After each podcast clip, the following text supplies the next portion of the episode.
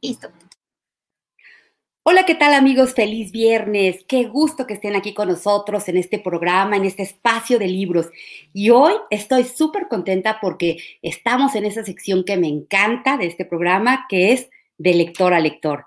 Y es que está increíble de pronto poder traer a gente de diversas actividades, de profesiones tan distintas, pero que tienen algo en común, el gusto por los libros y el gusto por la lectura, y que nos vienen a compartir un poquito de su vida y un poquito, mucho de sus libros, de sus lecturas, y eso hace que se amplien nuestros, que nuestros horizontes se abran y que podamos ver esas lecturas que ellos nos presentan con otra óptica, desde otras dimensiones. Así que hoy estoy súper, súper feliz de que estemos en este espacio de lector a lector y tenemos una súper invitada, ella una mujer súper profesional, comprometida, estoy segura, líder en su ramo y sobre todo súper amante de los libros. Ella hoy nos va a hablar del el libro, de uno de los libros que la han tocado durante estos tiempos complejos y desafiantes. Y el libro es La luz que no puedes ver, de Anthony Doerr, y nos va a hablar de ese y de otros como La edad me vale madres, Gente que suma. Así que no se vayan, este va a ser un espacio y un momento increíble. Les recuerdo, yo soy Lina Lozano, esto es Los Libros de Lina. No olviden seguirnos por todas nuestras redes, por Facebook, Instagram, YouTube. Y si no tienen oportunidad de vernos en vivo, pueden vernos, escucharnos a través de los podcasts por Spotify. No se vayan, acompáñenos, la vamos a pasar increíble.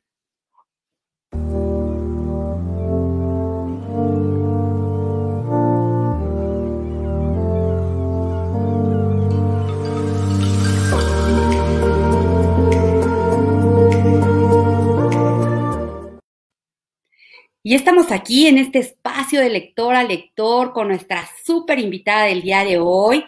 Les quiero presentar a Mirta Bermúdez. Mirta, bienvenida al programa nuevamente. Tina hermosa, gracias por la invitación, por compartir espacio y de las cosas que, más gustan, que tienen que ver con lo que traemos en la cabecita y lo que nos introyectan esos libros deliciosos que luego nos andamos topando por la vida. Así es, muchísimas gracias por tu generosidad. Mirta es una mujer súper ocupada, pero se ha hecho el espacio para hablarnos el día de hoy de sus pasiones. Nos va a dejar entrar un poquito a ver su vida, lo que hace, lo que la mueve y, cuáles han sido esos libros que en estos momentos, en estos tiempos complicados, la han tocado. Mirta, mil, mil gracias. Quisiera eh, leer un poquito de, de, tu trayectoria, Mirta, si me permites. Sí, claro, claro, claro. Bueno, pues les comento que Mirta es especialista en reputación, branding integral y crisis. Es licenciada en Relaciones Internacionales por la Universidad de Anáhuac del Sur, eh, con enfoque a análisis, negociación y soluciones pacíficas de controversia. Es mentor trainer para personas públicas y profesionales de diversas, de diversas áreas, ¿verdad? Eh, ella es conferencista, ha impartido talleres de comunicación efectiva, y conectiva sobre construcción de equipos de alto rendimiento. En 2020 ha evolucionado sus funciones en universo, sus fundaciones en universo eh, Mirnoyas. Eso quiero que nos platiques, Mirna. Es, es mi bebé nuevo. Ahorita nos vas a platicar. Actualmente dirige el área de comunicación externa eh, en reputación de una empresa internacional de agroindustria de bebidas y con más de 22 años de experiencia en temas de comunicación estratégica y reputación corporativa. Eh, ella ha posicionado más de 83 marcas globales, locales y, organizaciones y también entrenado en herramientas de comunicación efectiva, eh, eh, presentaciones de impacto, discurso positivo y negociaciones empáticas a más de 1.300 directivos de, alto perfil. O sea, la verdad, una super experiencia y me encanta aquí este, la última parte de su semblanza que nos, nos comparte Mirta, que dice que su vicio conocido son las palabras, la risa, la gente excepcional, preguntar, preguntar y preguntar sus héroes, sus papás, sus hermanas, sus amigos, sus maestros y los que no se rinden sus cómplices, sus hermanas, también sus amigos y la lista de encuentros afortunados. Su talento conocido, hacer voz de película de Almodóvar y decorar bonito todo lo que se le pone enfrente. Su propósito en la vida es dejar este mundo mucho mejor de lo que lo recibió. Una palabra a la vez. Mirta, bienvenida. Sé que eres un amante de las palabras, tu trayectoria, tu trayectoria y a lo que tú te dedicas no lo, no lo va, no lo deja, no lo deja intuir. Pero me encantaría que nos platicaras un poquito, Mirta, qué te ya lo platiqué yo, pero ¿a qué te dedicas? ¿Qué es lo que haces? ¿Qué, qué, qué, qué significa ser especialista en reputación y branding? Fíjate que es, es, es yo diría que parece que lo, que, que, lo, que lo busqué o que se presentó o que se convirtió en un, empleo. Y la realidad es que creo que este,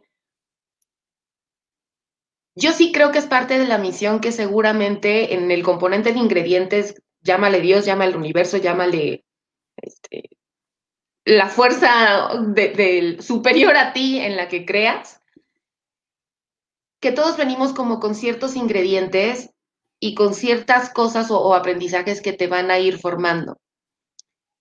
Cuando yo me pongo a pensar en, por qué elegí lo que elegí estudiar, por qué me dedico a lo que me dedico, que pudiera parecer que tiene nada que ver con, con lo, que me, lo, que estudié, o las herramientas que dotaron el, el, que eligiera esa profesión y que eligiera ese trayecto eh, laboral, profesional, y que todos los días de alguna forma encuentre cómo tejerlo y, y, llevarlo a que, a que manifieste lo que soy y lo que tengo que aprender. Porque la primera que empezó a aprender o que tuvo que asumir lo que podía aprender o no desde el lenguaje, pues fui yo. Que hoy te me dedique a más de 1300 o a la cantidad de marcas que narraste, porque siempre me causa mucha mucha entre alegría y, un poco de hasta timidez, yo diría, cuando, lees, tu vida de otro y que otro lo diga y dices, madre, creo que sí he hecho algunas cosas. Y mira que omití varias, ¿eh, Yo sé, yo sé, porque además yo omití varias. Entonces, en ese proceso, pues haces una micropausa y dices, ok, nada más calcular, o sea, 22 años ejerciendo lo que estoy ejerciendo no es, pues es cuando empecé y quiero pensar que me veo muy joven, entonces, que mis 95 años no son tan evidentes. Entonces, todo ese proceso de relacionarte con, en mi caso, con el lenguaje, el lenguaje, las palabras, el poder transmitir, desde muy chiquita se convirtió en una, en una herramienta con la que no necesariamente estaba dotada, porque yo de, chiquita, creo que en, alguna de las sesiones anteriores en, la que me has invitado, lo hemos platicado, pues la realidad es que yo era una niña más tirándole a tímida que a extrovertida.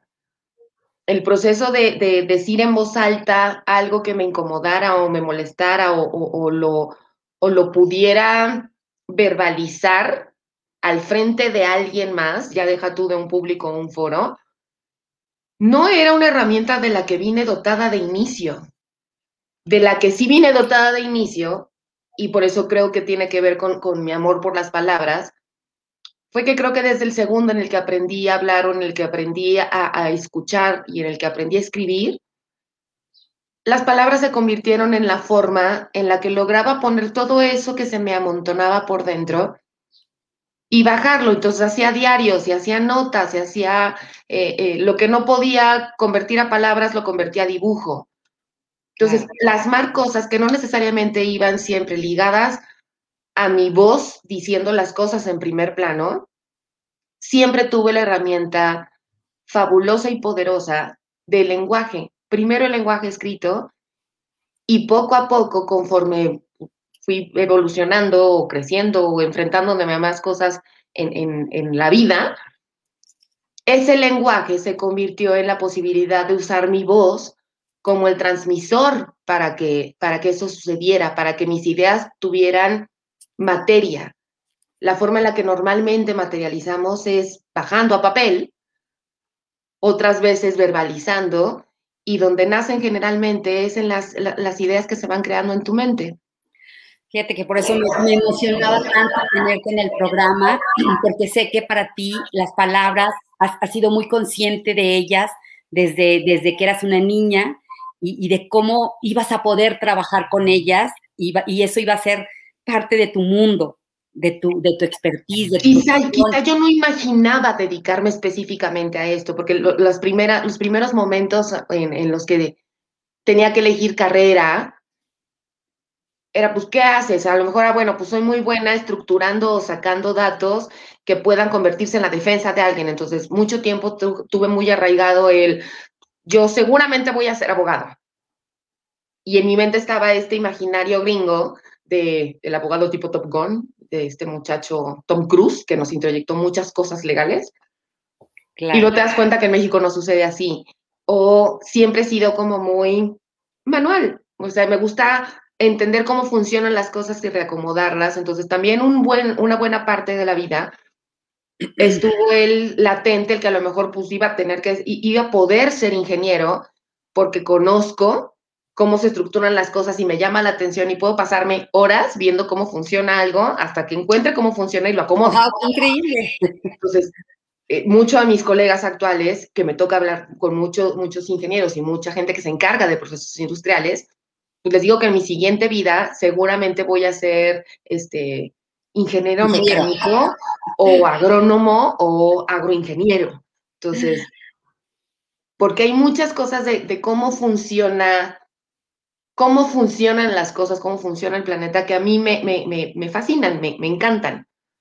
Una de las ñoñadas en las que me involucré en algún momento fue, por ejemplo, una, una, como un diplomado de ingeniería, de reingeniería de procesos.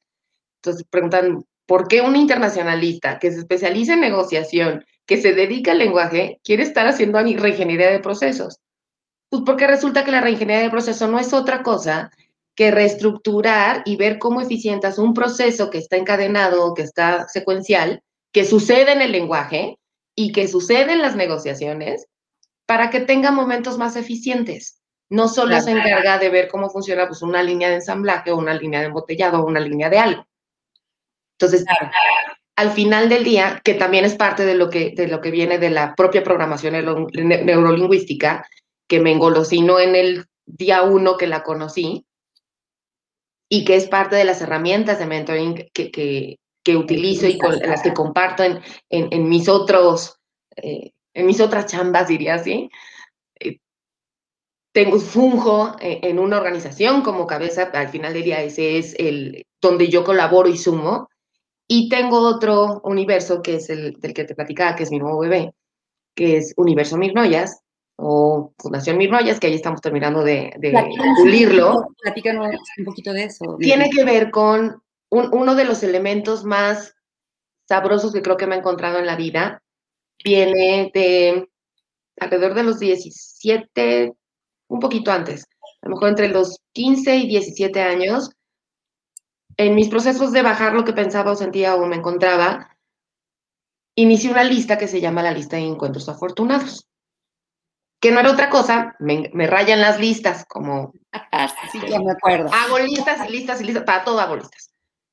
La, la, de encuentros afortunados la inicié poniendo gente que me llamaba la atención, o gente que había conocido que me parecía muy interesante, o gente que me dejó algo de alguna forma al principio nada más era como poner, ponía los nombres de a lo mejor mi prima y ponía a mi, a mi hermana o ponía a mis padrinos o cosas por el estilo. Claro, creciendo, creciendo. Ajá, o a tus amiguitos del colegio. Conforme voy creciendo, la libretita casi siempre la traía este, junta en la bolsa. Y en mi primer viaje sola a, un, a dar un, eh, me inscribí en la universidad, digamos que mi fortaleza no era la conversación. Entonces, entre la preparatoria y la universidad, empecé a dar, a, meterme en más cosas de oratoria, porque me daba mucha atención el no poder transmitir verbalmente lo que quería. Claro. Me ponía muy nerviosa, me faltaba el aire, las rodillas temblaban así, y entonces sé que nadie las escuchaba, pero para mí se escuchaban como si fueran este, dos buques chocando.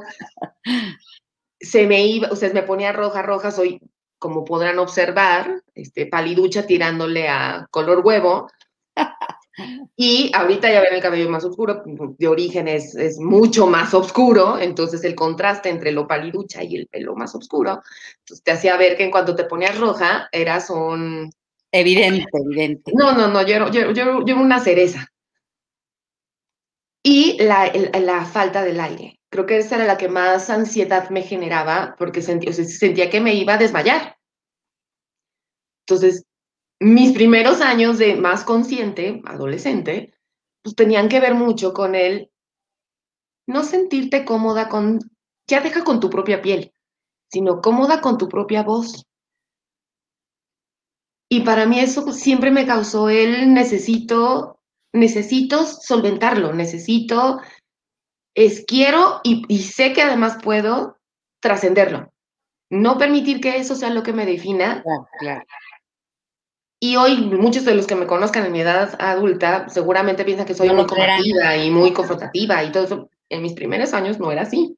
Era mucho más tímida, mucho menos confrontativa, mucho menos este, verbal. Claro. Todo es, ese, ese romance con los lenguajes y toda esa gente que a lo largo del, del trayecto va sumando o restando. Me gusta mucho una analogía que utilizan, no sé de quién, de quién sea, en este momento no lo tengo claro, que dicen que nuestras vidas son como un tren en el que durante todo ese trayecto, esas vías, hay gente que va subiendo y bajando. Algunas llegan hasta el final de la estación, otras no, otras por algún eh, periodo o entre estaciones.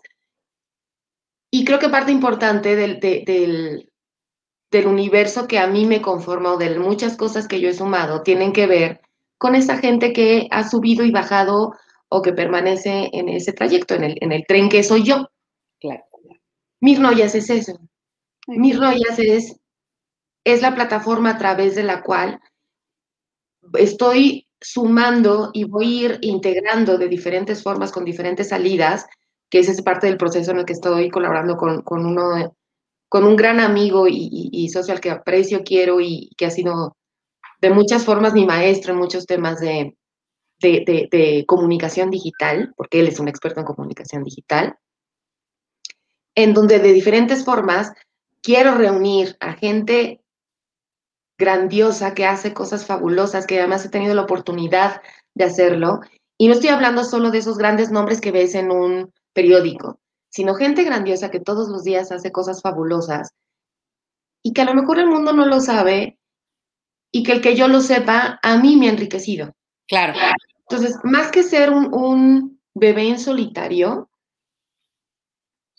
creo que es, un, es una plataforma que a mí me permite el imaginar cómo todo eso que a mí me ha sumado, todos esos ingredientes de todas las personas con las que coincido, con las que he aprendido algo, incluso no necesariamente de las mejores formas, porque siempre el aprendizaje a veces genera resistencia y luego yo sé, y puedo ser resistente. ¿Cómo, cómo, cómo sumarlas y cómo también multiplicar este esquema en el que podamos tener más diálogos que compartamos con otros. La pandemia creo que ha sido de los, de los ejemplos más valiosos en ese sentido. Claro. ¿Cómo pensábamos que había tantas cosas que eran imprescindibles que hoy tenemos perfectamente depuradas? Y lo, y lo, lo que era imprescindible creo que también asumió diferentes casillas antes era imprescindible que saliera. ¿Cómo no voy a salir? Claro. Y hoy te das cuenta que, pues, chance era imprescindible en tu lista de quieros. No es imprescindible en tu lista de necesitos. Oye, Mirta, y, y haciendo aquí un paréntesis, ¿qué tal los libros han sido de imprescindibles para ti? En, este mi caso. En, en estos tiempos. En mi caso, fíjate que además se dio un fenómeno bien interesante porque muchos lo que hicieron fue, y, platicándolo igual con otros amigos, es empezaron a comprar libros, a, buscar, este, ver que ahora que él pedían a Amazon o pedían a cualquier otro lado. Y en mi caso es, yo ahorita estoy en un proceso de, de, yo le digo que es de mariconde. ¿Ubicas a maricondo? Sí, claro. estoy haciendo depuración de, de, lo que te imagines, he sacado cajas y cajas y cajas y cajas de un montón de cosas que estoy soltando. O sea, es de las que guardaba por sí, por sí, o ay, ¿cómo lo voy a soltar? Entonces estoy haciendo un ejercicio bien rudo de depurar todo lo que, lo que está. E, este, con los libros fue lo que dejé como al, como al, como a la mitad de la pandemia. Empecé a sacar papeles viejos, recibos, este, había guardado discursos como del, de secundaria, cosas por el estilo. Dices, ok, sí que padre y qué nostalgia, ya está, o sea, es, ya está integrado, guárdalo en tu memoria y ejercita tu memoria para que no olvides, porque solo están guardando polvo. Oye, y sacaste entre esos, entre esos libros, sacaste el libro que nos vas a hablar hoy. La Cuando llegó el año pasado, de, regalito de cumpleaños, de, me regalé hacer un viaje a Japón. En el proceso de, hacer el, de que, de que, estaba viendo poquitito antes del proceso de, estar planeando todo para Japón, me reuní con una amiga que muy entrañable, a la que la quiero mucho, mucho, mucho, mucho, de mi primer trabajo, allá en el 2000 O sea, sé, tenemos 20 años de amistad. Ella, ella en aquel momento nos fuimos a desayunar a una librería y tenemos la maña, desde hace muchos años, en las que cuando nos íbamos a, a desayunar a librerías, porque nos gustaba irnos a desayunar a librerías, elegíamos un libro una para la otra y nos lo regalábamos. Wow.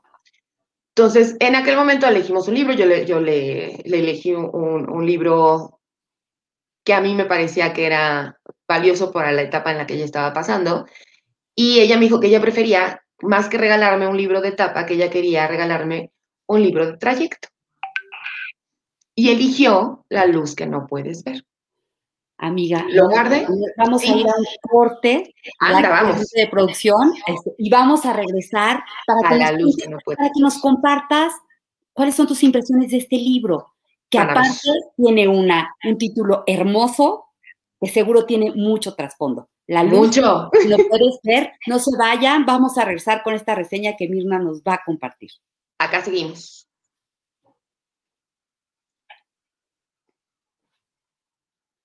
In 2004, I came up to New York City, went into Penn Station.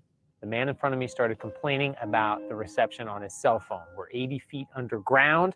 He's bashing on his little device. And I'm thinking, you know, what we've forgotten, what you're forgetting, mister, is that this is a beautiful miracle. You're talking to somebody very far away with this little transmitter and this little receiver in this device and we're forgetting that all around us, this electromagnetic radiation is carrying messages. And it's kind of an amazing thing. So I wanted to, I started a book, I wanted to try to capture the magic of hearing the voice of a stranger in a little device in your home. Because for the history of humanity, that was a strange thing. I started with a boy trapped somewhere and a girl reading a story to him over a radio.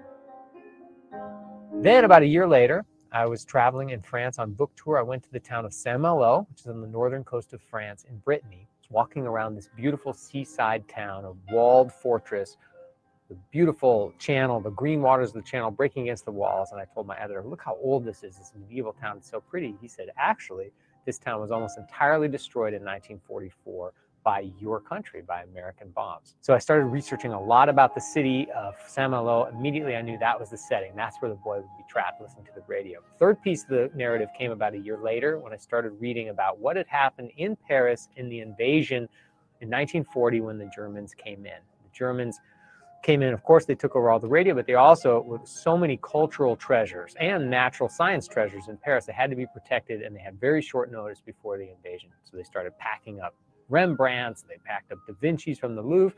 At the Natural History Museum, there were all kinds of incredible treasures. There's incalculable gold, diamonds, sapphires, all kinds of lapis lazuli. Of course, so many paleontological treasures, botanical treasures. All these things had to be kept locked or moved out of the city before the invasion. I thought, there it is. I'm going to try to somehow write a novel that encompasses radio, the invasion of Paris, and this boy trapped in the city of Saint Malo. I move primarily back and forth between two characters a character named Marie Laure, who lives in Paris. Her father is the locksmith at the Natural History Museum in charge of an, enormous amount of locks. As the Germans come in, he's in charge of getting out of the city with something that may or may not be an extremely valuable diamond. The other narrative, the main narrative that braids with Maurice, is a German boy named Werner. He's an orphan and he is very gifted with electronics. He falls in love with radios as a young boy. He finds his own way out by fixing a radio for a very important official. He thinks it's going to be a way out of the mines, but it turns out to be a very complicated way out. He ends up at um, a paramilitary school for Hitler Youth. For me, I wanted to have a book that reminds us of the magic of radio. So I wanted, first and foremost, to conjure this time when the voice of a stranger, particularly uh, if it's a propagandist, somebody hammering this nationalism into the heads of poor people, like was happening in Germany leading up to the war in the late 30s. That kind of power, especially over a child's mind, I wanted to try to capture in the novel.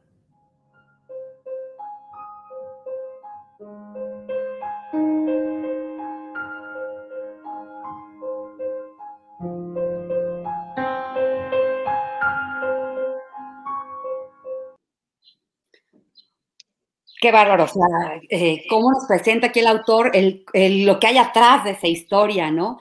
Un título precioso, Mirta, La luz que no puedes ver, que tiene tanto trasfondo, premio Pulitzer 2015, un género novela, ficción eh, histórica. ¿Qué te pareció este libro? Cuéntanos, cuéntanos un poquito de la historia, Mirta. Ya, ya, ya, lo, ya lo dijo este, el buen Anthony en el video creo que la parte más interesante es, estamos hablando de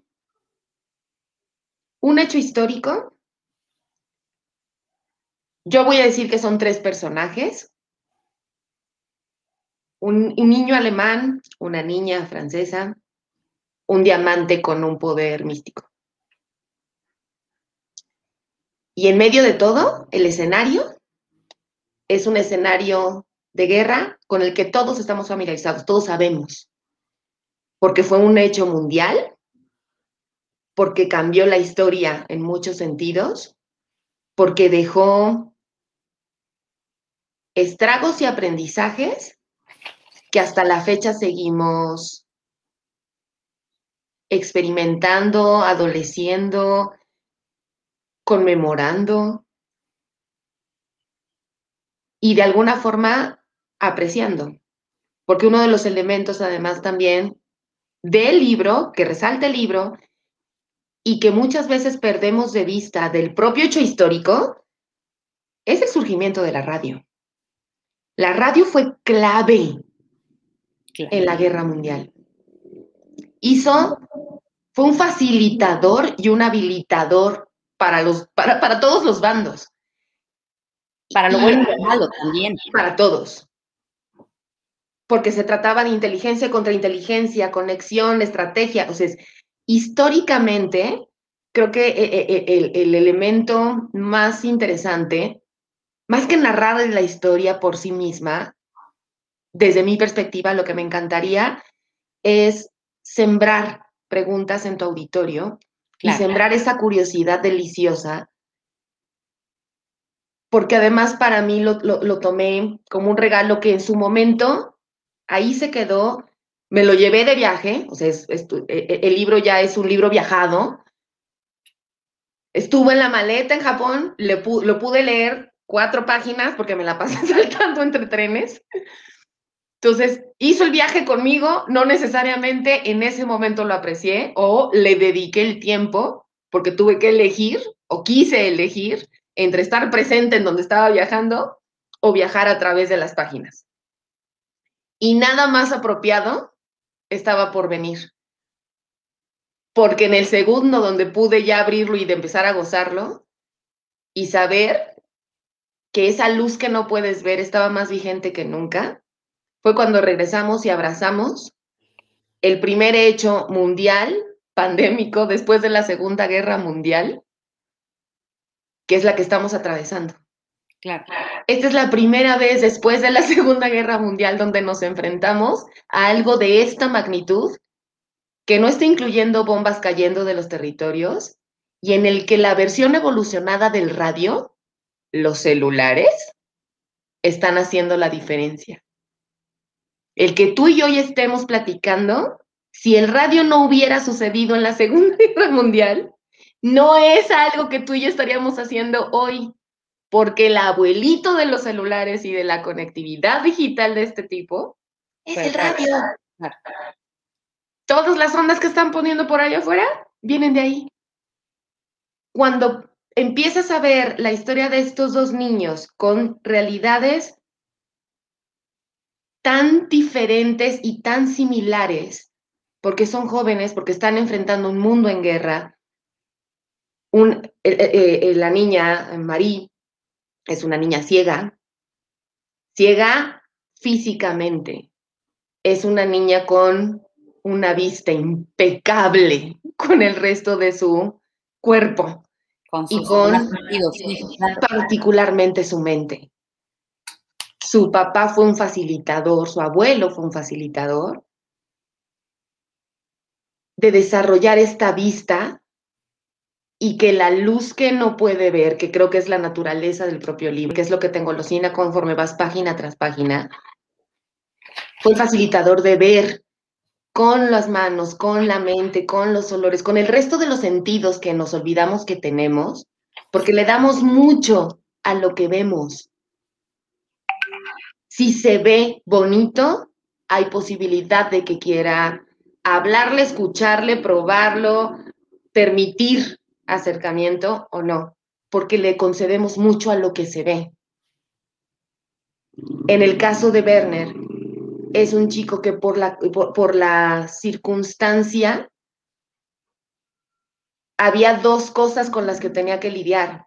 Era seguir con la tradición del pueblo de donde venía, que lo iba a condenar a ser solo un minero, o esa curiosidad que le, que le habitaba desde pequeño y que en el proceso de estar viendo eh, eh, cosas en la calle, con su hermanita Juta, que además me encantó el nombre como Juta, suena poderoso y fuerte. me rayó el nombre. Entonces, es, descubre este elemento del radio, ve que empieza a poder, o sea, le llama la atención, su curiosidad supera al destino para el que estaba orientado, arregla el radio y empieza a desarrollar este interés y este, e, e, esta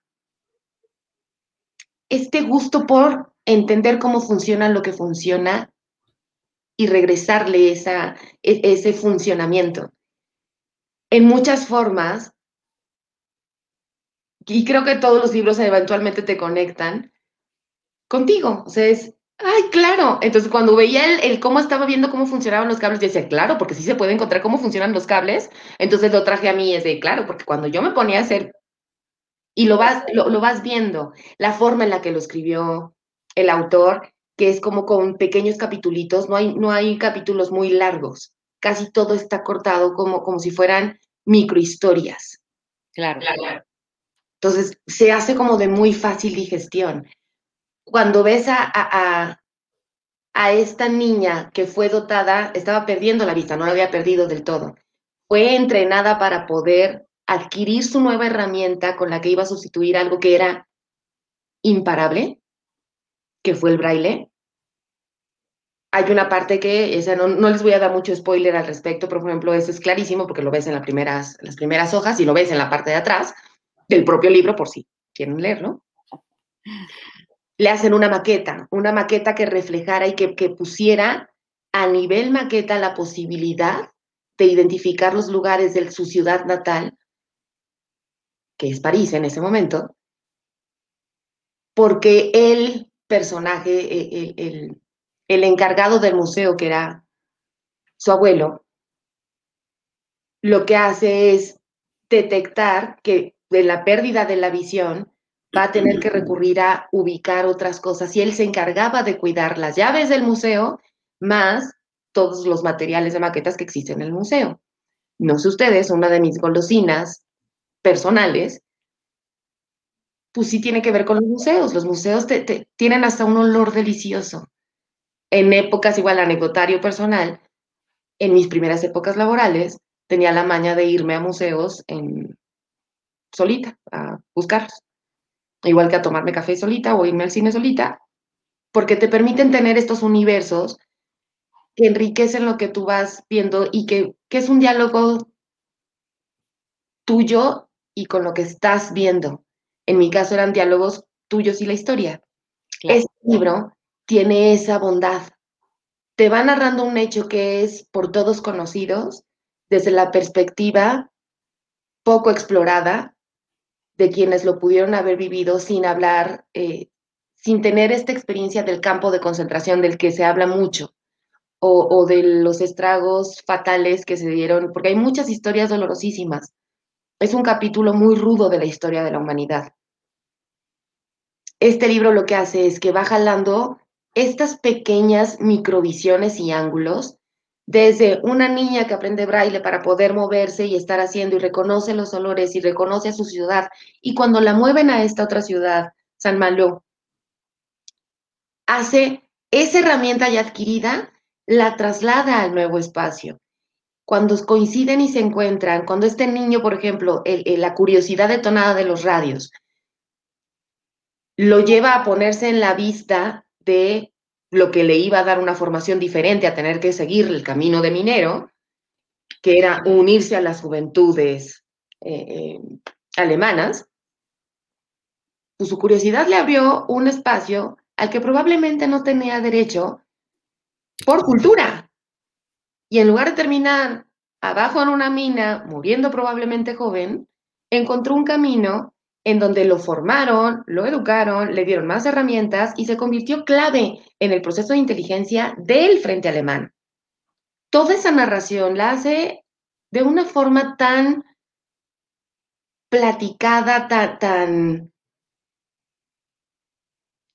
tan que la sientes en primera persona, que te vas, te vas metiendo y te vas metiendo y te vas metiendo, hasta que empiezas a preguntarte, hay una, una parte en la que van a encontrarse, porque para mí el tercer personaje es, es, es este mineral que rescatan porque tiene todo un bagaje de, de pensar que tiene como poderes mágicos para resolver algo. Entonces, el imaginario mágico que como seres humanos solemos aportarle y asignarle a las cosas también se manifiesta en el propio libro. Insisto, más que narrar capítulo a capítulo, darles una reseña muy elaborada del libro, de poniéndoles un resumen, que de ñoña les confieso que sí me puse a hacerlo, para, para guiarme más o menos en cómo está cómo estaba el libro y que no les dijera mucha paja o solo enfocarme en lo que a mí me había gustado. Creo que la intención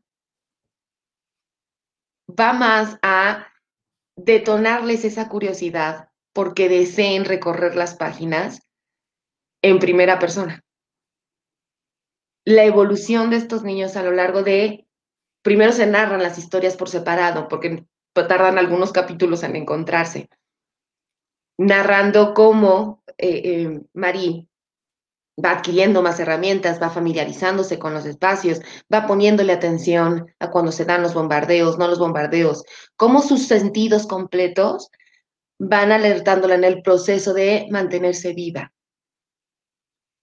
cómo van topándose a gente, en, eh, la dueña del, del, lugar donde estaban, ellos, eh, bueno, Marie, Marie Werner y su hermana Juta son huérfanos, entonces tienen los tiene bajo su cuidado una persona que se encarga como de irlos guiando, que a veces se le escapan, la narrativa que tienen de cómo hay un cuidador y cómo ellos también se vuelven cuidadores entre ellos y cómo van detonándose mutuamente esa curiosidad y esa protección para poder seguir vivos. Son niños intentando sobrevivir y no solo intentando, lo corrijo, logrando sobrevivir a un entorno completamente adverso con herramientas completamente personales, son cosas que les habitan y que fueron además nutridas por el entorno que también quería preservar en la medida de lo posible su inocencia, sin que perdieran también este grado de, realidad, de alertas a lo que estaban enfrentando. Oye, Mirta, dos visiones del mismo hecho, del mismo hecho histórico, pero vistos desde bandos completamente contrarios. Eh, con realidades completamente opuestas y cómo lo va viviendo cada uno de ellos, ¿no? Aparte del entorno, el lugar donde se narra todo, donde sucede todo este, esta circunstancia, ¿no? Hay un elemento que, igual, insisto, los voy a seguir fastidiando con que lo lean. Hay un elemento que, pasa en, bueno, los primeros tercios de la, de, la novela, donde se habla de qué detonó parte de esta curiosidad en qué nutrió más aún esta curiosidad por los radios en Werner y en Juta. Lograron conectarse por el radio, cachar una transmisión de un profesor francés que hablaba de electricidad y de las ondas de radio, y eso fue nutriendo más el interés de Werner. El que haya sido un profesor francés es completamente clave en el proceso de la historia, porque al final del día recordemos que Werner se convierte en un soldado. Un soldado que funcionaba para la inteligencia alemana y contrainteligencia, el encontrar cómo, cómo, cómo cachar o desaparecer las líneas de radio que estuvieran transmitiéndose ellos desde el lado alemán, decían las líneas enemigas, que era como las bajadas de la propia conexión, y cómo en el proceso, cuando Werner llega, donde ya finalmente van a conocerse Werner y, Marie, recordemos que Marie es ciega, entonces la forma en la que se no se conocen no es viéndose. Claro. Es conociéndose en esta otra capa humana que todos tenemos para vernos más allá del ojo, que es conectarse. Cómo esta parte de haber recibido del enemigo, porque un maestro francés desde el frente alemán sería considerado el enemigo, permitió enganchar con el conocimiento transmitido para que en el proceso de, ok, yo estoy aprendiendo esto y esto que aprendí y que se nutrió, pues también me dio la oportunidad de otro lado. Entonces, ¿somos o no somos enemigos?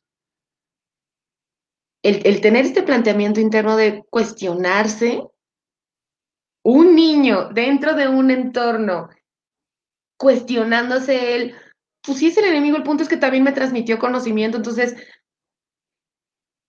de alguna forma me duele que esto que creó a eso, a esa persona o ese humano que me transmitió esto es si debo facilitar que lo destruyan.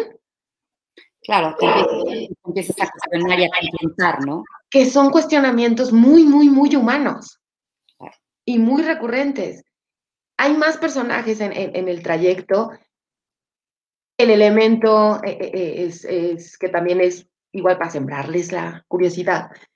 Es un, militar de alto rango con esta obsesión mágica de hay un elemento que si lo tocas y lo posees, entonces te va a quitar todos tus males.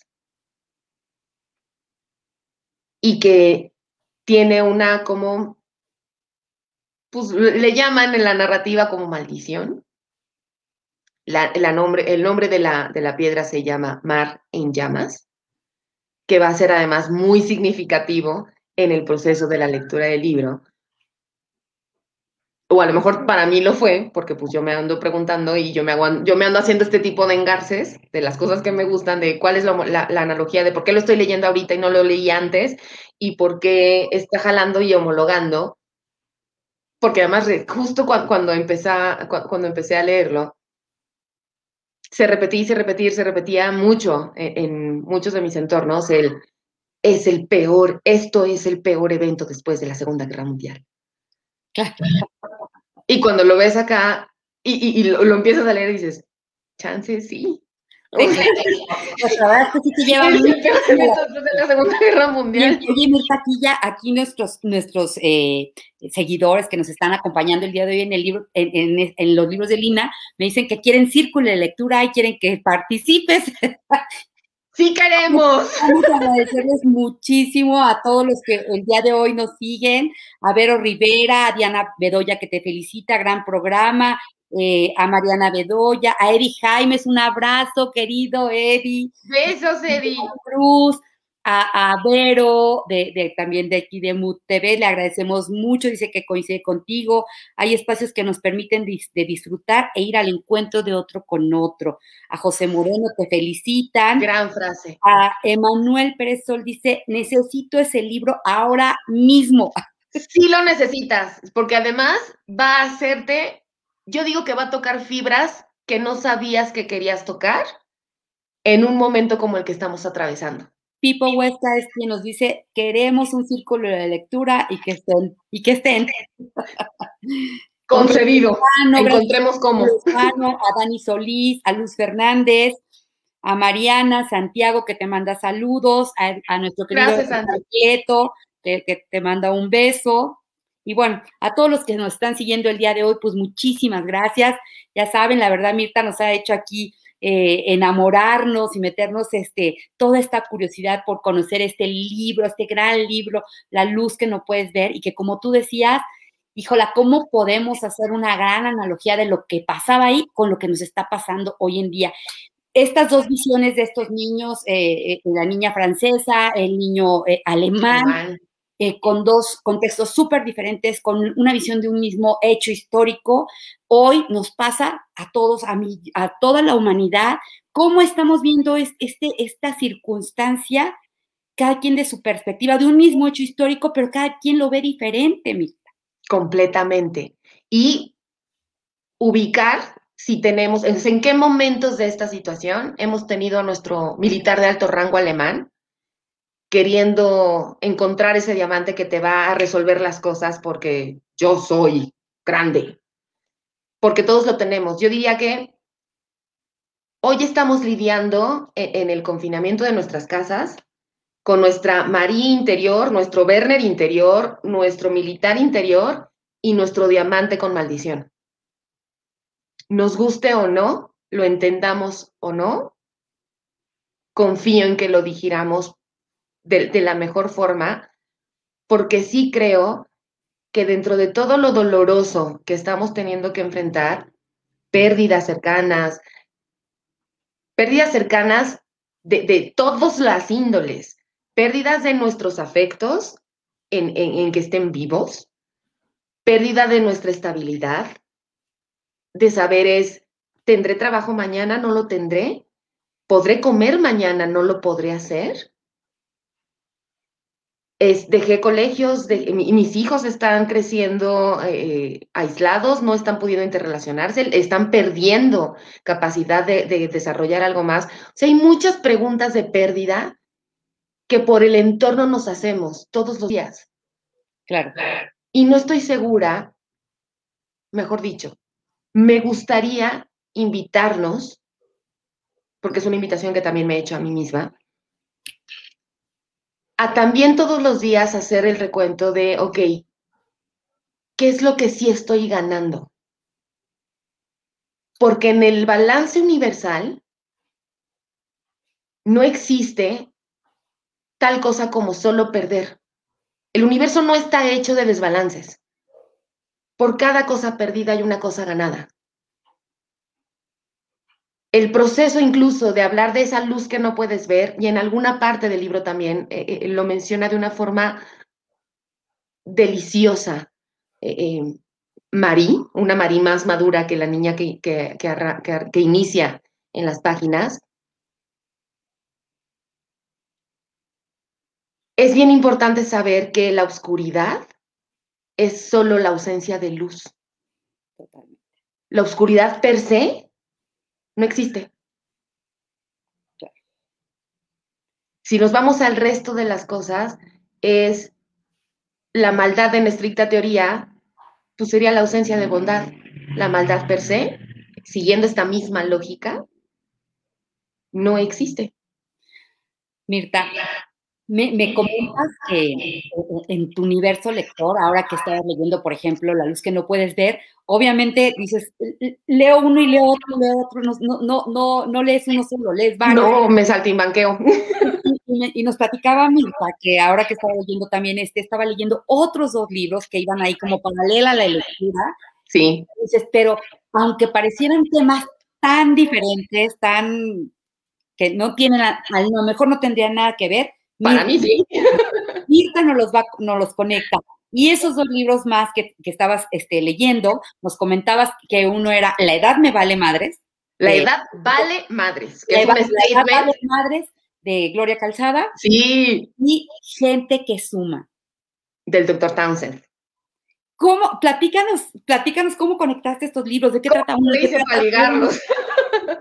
uno, La edad vale madres, fíjate que e, es, es, un, es un libro que me tocó bien bonito, Primero porque tengo, tengo la fortuna de, conocer eh, de primera mano a la autora. Es un ser humano bien... Es un ser humano bien, bien, bien completo, bien curioso, y que además eh, tiene, este, tiene este componente de mejora continua hacia adentro. Yo creo que una de las cualidades que, le reconozco y, le aprecio a, Gloria Calzada es, es, una mujer disciplinada y es una mujer que cuida no solo lo que transmite, porque al final del día es una comunicadora, sino cómo va integrando lo que transmite y lo que, lo que le transmiten para su mejora continua. Ella me parece muy coherente. Ah, esa es la, coherente es la palabra. Muy coherente, sí, sí, sí. Y, en muchas formas le diría, eh, es, yo creo que es una mujer ecuánime. Entonces tiene, tiene este, eh, pensando en las golosinas de las palabras, transmite esa coherencia, transmite esa ecuanimidad, transmite esa templanza, que además creo que la, la ha construido y la ha forjado en el tiempo. Igual, me, declaro que soy parte de, su, de sus de su público, de su público seguidor siempre, en las iniciativas que hace, cómo las coloca y, la forma en la que de primera mano tuve la oportunidad de, de conocer y colaborar en conjunto para cosas de las que yo hacía con, mis marcas. E, es esa evolución que ves de, de conocerla, cómo va cambiando y cómo va adaptándose y lo que transmite en el propio libro, que es una lectura bien ligerita. ¿Qué te dejó, qué ese libro? De entrada, la capacidad de reírme de un montón de cosas. A lo mejor pues yo no estoy en los 50 que ella está. Como sea, vas envejeciendo y vas asumiendo la edad que tienes en los tiempos que tienes y vas asumiendo lo que va cambiando y también vas deshaciéndote de un montón de asunciones que ya no te sirven. Y la forma en la que lo va narrando yo creo que ha tenido muchos momentos, igual que por ejemplo en, La luz que no puedes ver, me he regalado un montón de, llantos y de, de, darme un ratito de autoabrazo, de ya, ya no llores. Había muchas afirmaciones en, las, en el propio, en, en la edad vale madres, hay muchas afirmaciones en el proceso en el que literalmente soltaba la carcajada. Dije, sí, claro, voy a decir una grosería, muchachos, prepárense. Es a huevo, yo también he hecho eso. y te empiezas a reír y te das cuenta, o al menos yo siempre tengo estas conversaciones, este, suelo hablarme en tercera persona, como de, ay, mi tita, neto, ¿ya hiciste esto? Hablo mucho conmigo. Y además, cuando lo dices en, en, pues en, en, tu mente, dices, ok, está bien, muchos hablamos con nosotros mismos. Yo tengo la bonita maña de hablar conmigo en voz alta. Entonces, sí, en ocasiones parezco loca. Y sí lo estoy, y no me preocupa.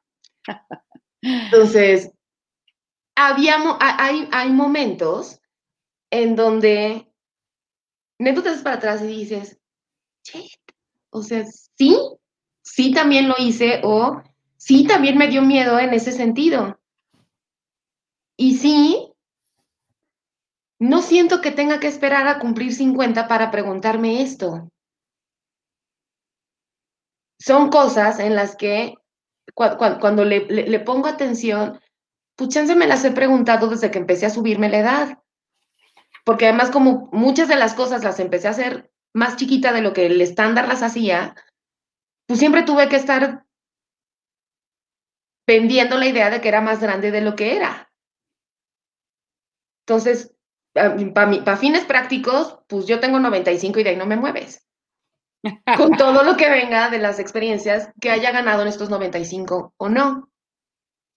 La edad vale madres tiene ese proceso en el que más allá de solo celebrar los años cumplidos con ese orgullo que, que, coloca en la portada, tiene que ver con ser, ser, ser amables con nosotros en este proceso de ir asumiendo la vida que pasa. Y que nos guste o no, pues es ascendente y va desgastando y va quitándote algunas cosas y va añadiéndote otras. Y no es hablar desde, desde la vejez, sino es hablar desde la experiencia adquirida. Sí, la experiencia, la sabiduría. Y dijiste algo súper como importante, que es eh, mirarnos con esa gentileza, eh, con amabilidad, ¿no?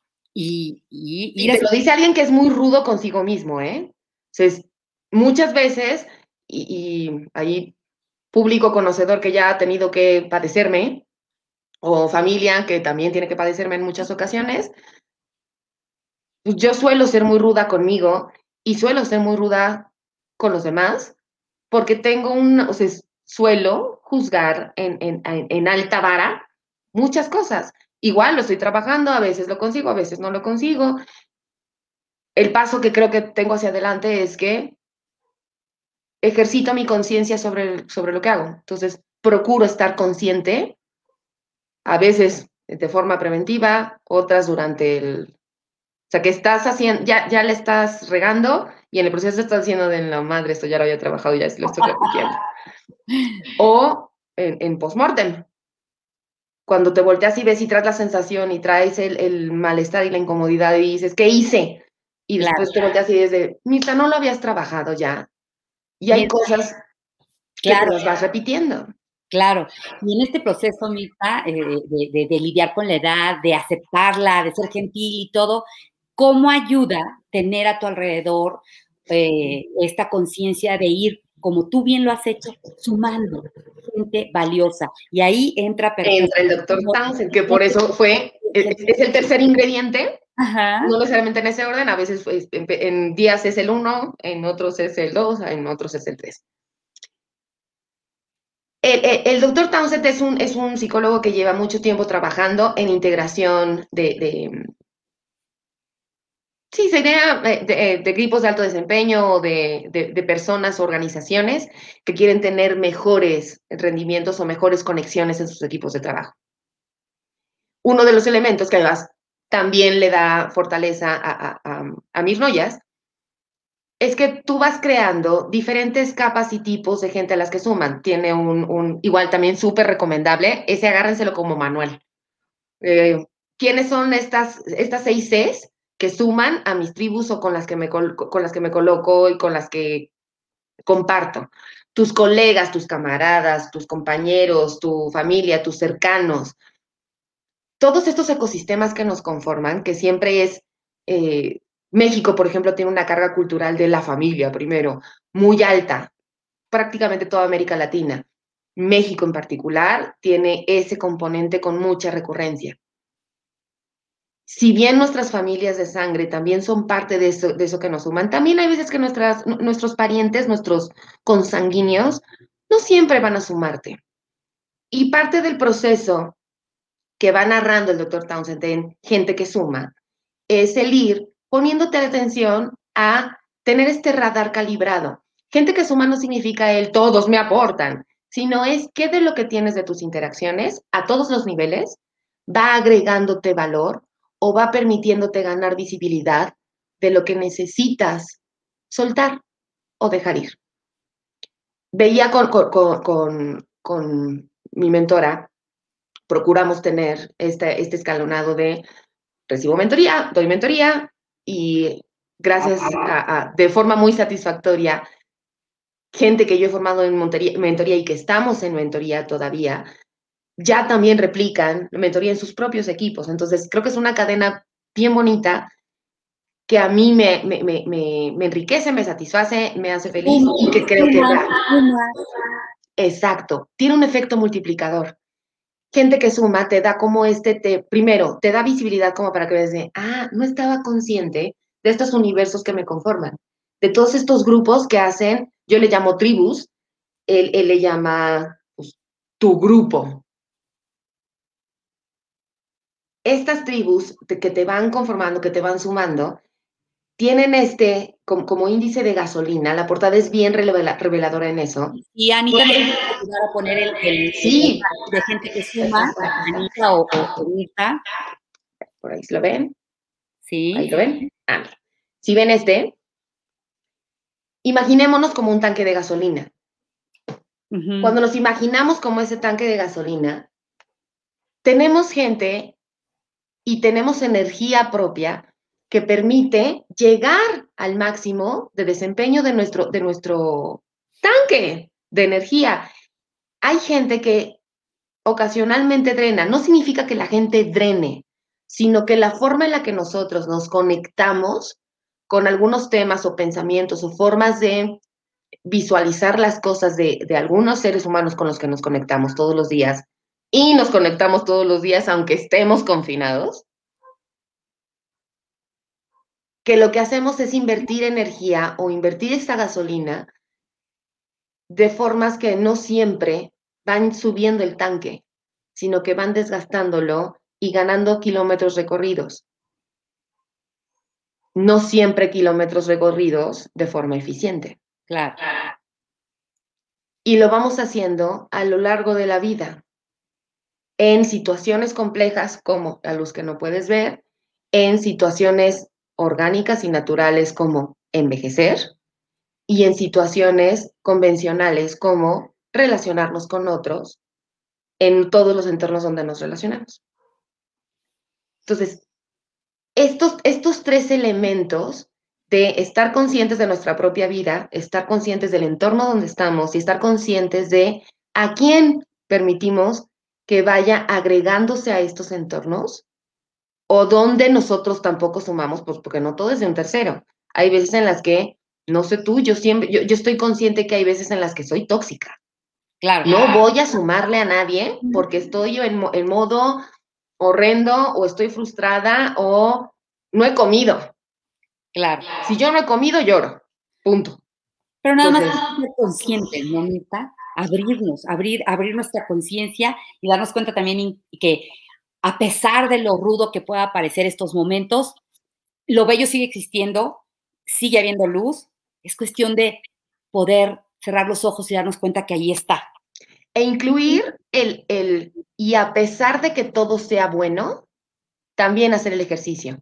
Porque luego cuando estamos en estos momentos sumamente luminosos, dejamos de estar conscientes, dejamos de estar atentos y presentes le ponemos mucha atención, estamos alambrados como humanidad para ponerle atención a todo lo malo.